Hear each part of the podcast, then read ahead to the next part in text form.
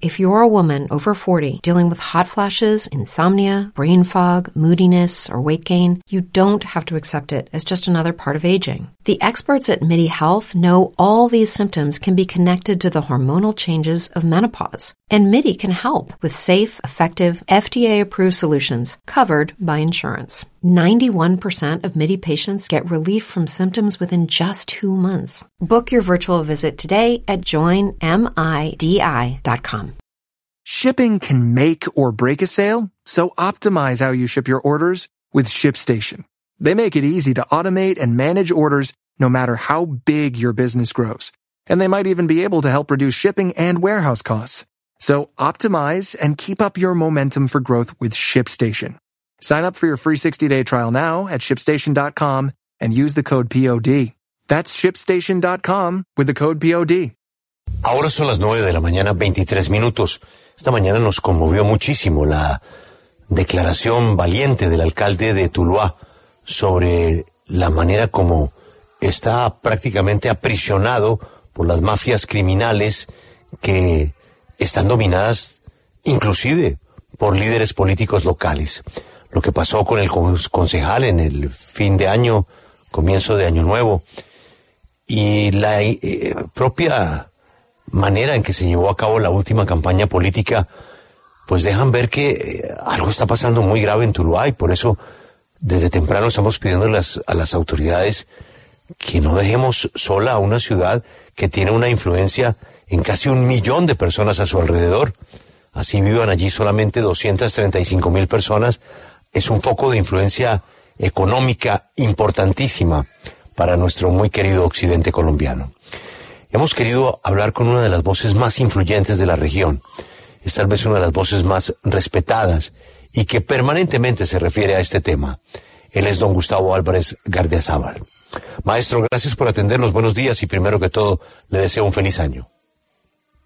Muchas gracias, un cordial saludo a todos ustedes y a los oyentes. ¿Qué vamos a hacer, eh, Gustavo? Esto que contó el alcalde esta mañana, pues es, es ya de una dimensión inimaginable. No tanto, Julio. Eh, por estos días están en un, hay una edición de un libro mío, Las guerras de Tuluá, que están vendiendo en el éxito de la Nacional en una colección que explicaría a los colombianos qué es lo que ha sucedido en Tuluá a lo largo de su historia y por qué hay que hacer una lectura de lo que está pasando dentro de esa visión. Mm, Tuluá ha sido una ciudad muy particular, no lo voy a negar, y su comportamiento, pues, tiene unos parámetros que deberían hacerse para poder buscar solución y no caer en el eterno problema en donde nos quejamos, pero no apoyamos, donde nos sentimos víctimas, pero preferimos ser victimarios o usar la venganza. Entonces, si eso se hace así, podríamos entender lo que está pasando en Tuluá. Empecemos por lo último, porque hay que valorarlo de esa manera. El concejal asesinado en la noche del 31 era un concejal del Partido Conservador que iba a cumplir su tercer periodo como concejal y había acompañado al alcalde Vélez en su primera alcaldía hace cuatro años, ocho años, y eh, que había sido elegido, reelegido nuevamente para posesionarse ayer.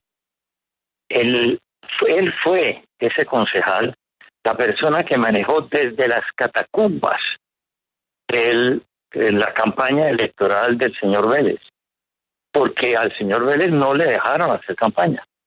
Al señor Vélez le atormentaron en todas las formas, pero modernamente, a través de unos panfletos que tiene otro elemento más novedoso.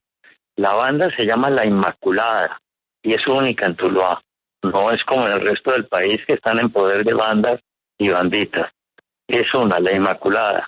Y todos los boletines de prensa que ellos mandan, o los panfletos amenazantes, o los cobros de extorsión, están hechos sobre papel que tiene traslúcida la Virgen Inmaculada.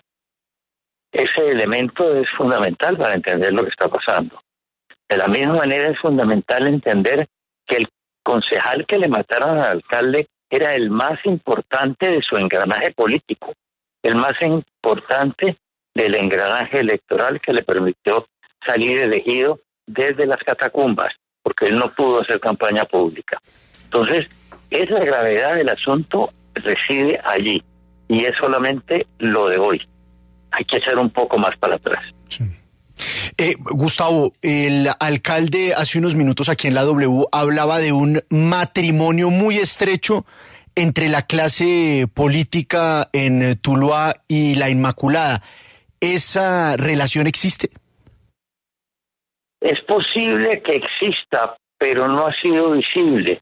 Lo que pasa es que uno debe tener buena memoria para saber por qué pasan las cosas.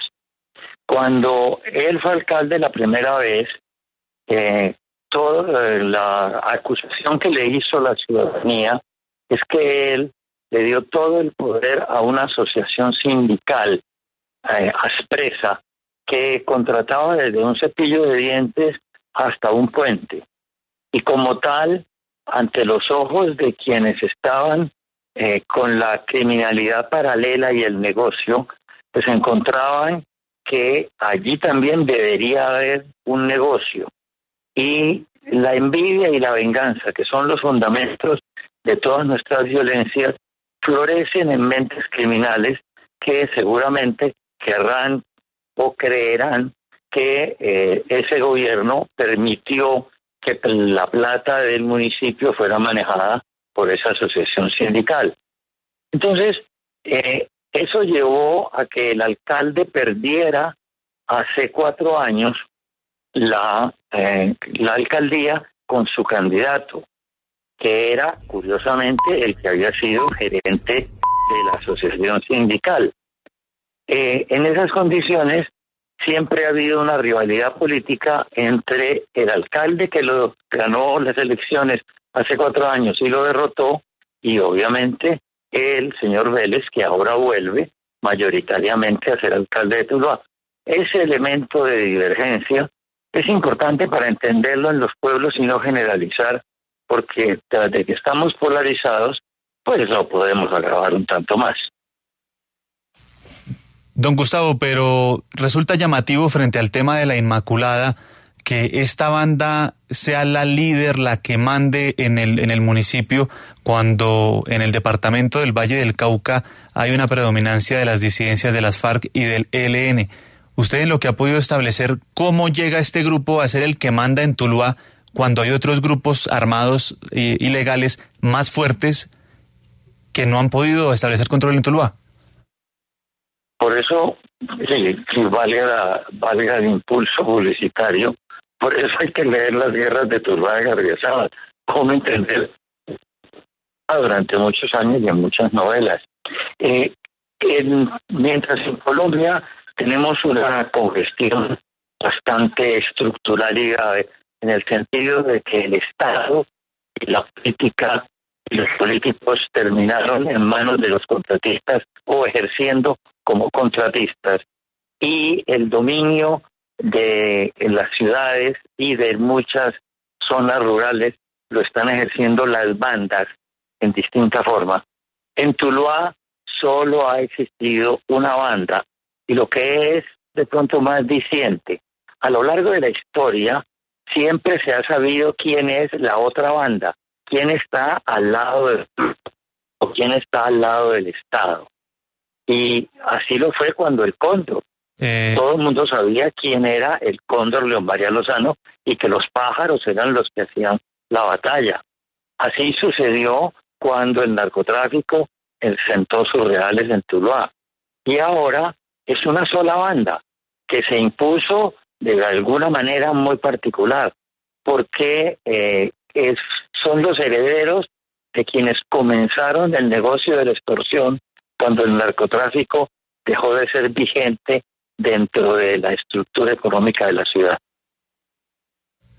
Gustavo, el eh, alcalde también ha dicho que la muerte del eh, concejal o el asesinato del concejal tenía como uno de sus ejes esenciales la elección del personero del municipio y que la Inmaculada, él no se refirió con nombre propio, pero dijo los grupos armados ilegales quieren poner a su propio eh, a su propio personero de bolsillo. ¿Cómo ha sido ese proceso de elección eh, del personero en Tuluá? Lo desconocemos, porque como la elección de personeros se volvió absolutamente de burocracia falsa, es decir, de esa que se llama representativa, en donde ponen a examen a todos los funcionarios y pues se mueven unos exámenes en universidades, unas valoraciones y después se llega a unas entrevistas en los cuerpos colegiados y allí se aclama al ganador moviendo hilos, pues no conocemos cuáles sean los manejes menudos de este asunto. Eh, lo que dice el alcalde puede ser cierto, puede ser una impresión política. Aquí todo es posible en la dimensión desconocida que es Tuluá. Lo cierto es que el golpe es una declaración de guerra.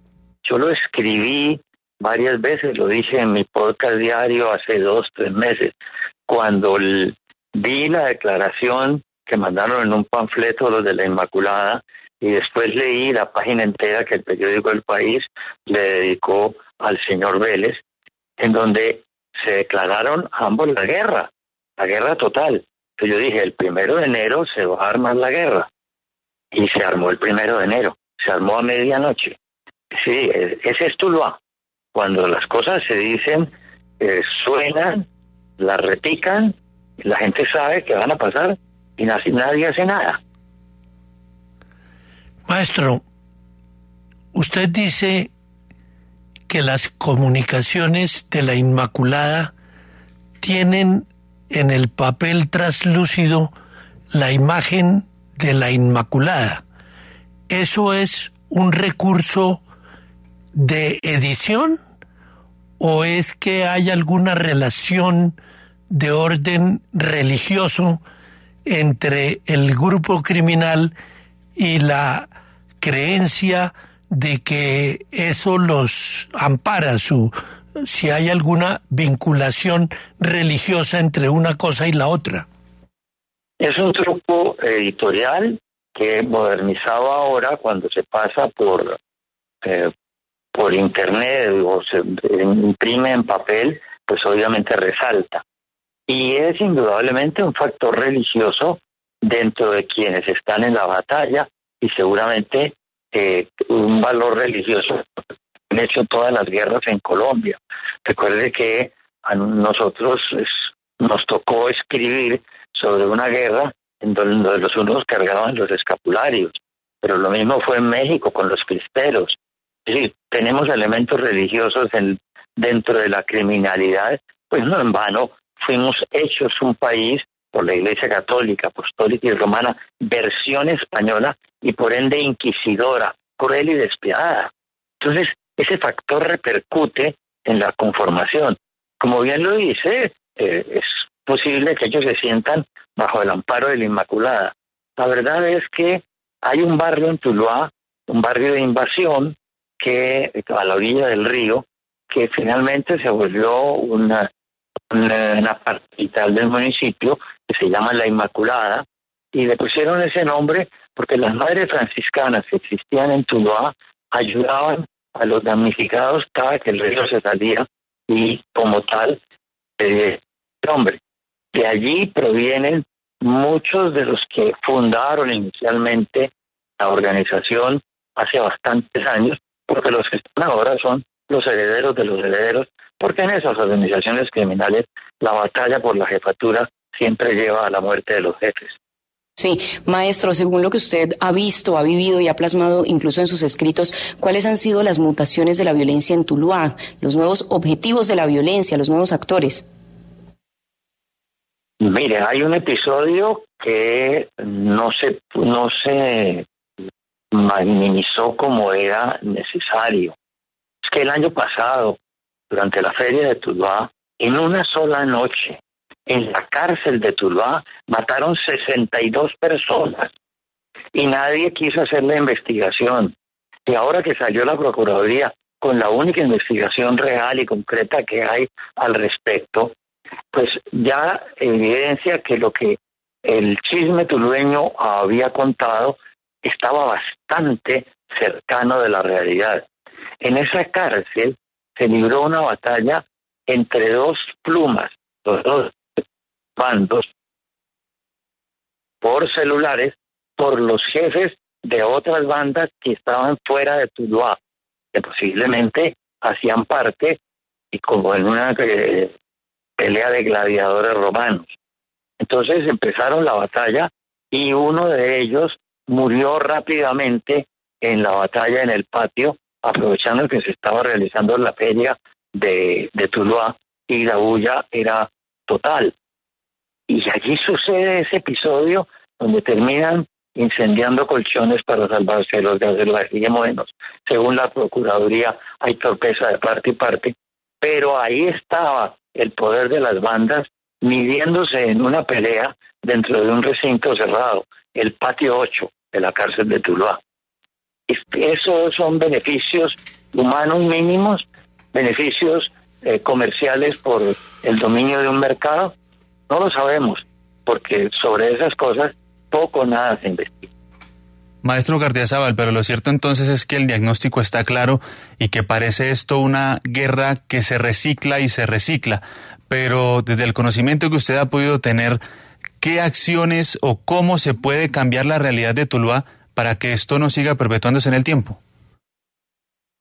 Como es una falla estructural de la nación, donde las leyes son redactadas por contratistas para poder favorecer a otros contratistas y poder salir elegidos, como las estructuras que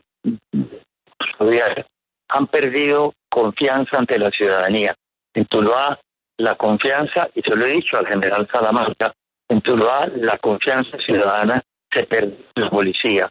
Como lo que sucedió en la cárcel que acabo de narrar, eh, tuvo como... Sí, maestro. Bueno, Hemos perdido la comunicación con el maestro Gustavo Álvarez Gardiazabal, a quien hemos contactado para hablar sobre la grave situación en Tuluá, y le agradecemos por haber estado con nosotros esta mañana en la W. Hello, it is Ryan, and we could all use an extra bright spot in our day, couldn't we? Just to make up for things like sitting in traffic, doing the dishes, counting your steps, you know, all the mundane stuff. That is why I'm such a big fan of Chumba Casino. Chumba Casino has all your favorite social casino style games that you can play for free anytime, anywhere with daily bonuses. That should brighten your day a little. Actually, a lot. So sign up now at chumbacasino.com. That's ChumbaCasino.com. No purchase necessary. VGW. Void were prohibited by law. See terms and conditions. 18 plus. Hello, it is Ryan, and I was on a flight the other day playing one of my favorite social spin slot games on ChumbaCasino.com. I looked over the person sitting next to me, and you know what they were doing? They were also playing Chumba Casino. Coincidence? I think not. Everybody's loving having fun with it. Chumba Casino is home to hundreds of casino-style games that you can play for free anytime, anywhere even at 30,000 feet. So sign up now at ChumbaCasino.com to claim your free welcome bonus. That's ChumbaCasino.com and live the Chumba life. No purchase necessary. VGW. Void were prohibited by law. See terms and conditions. 18 plus.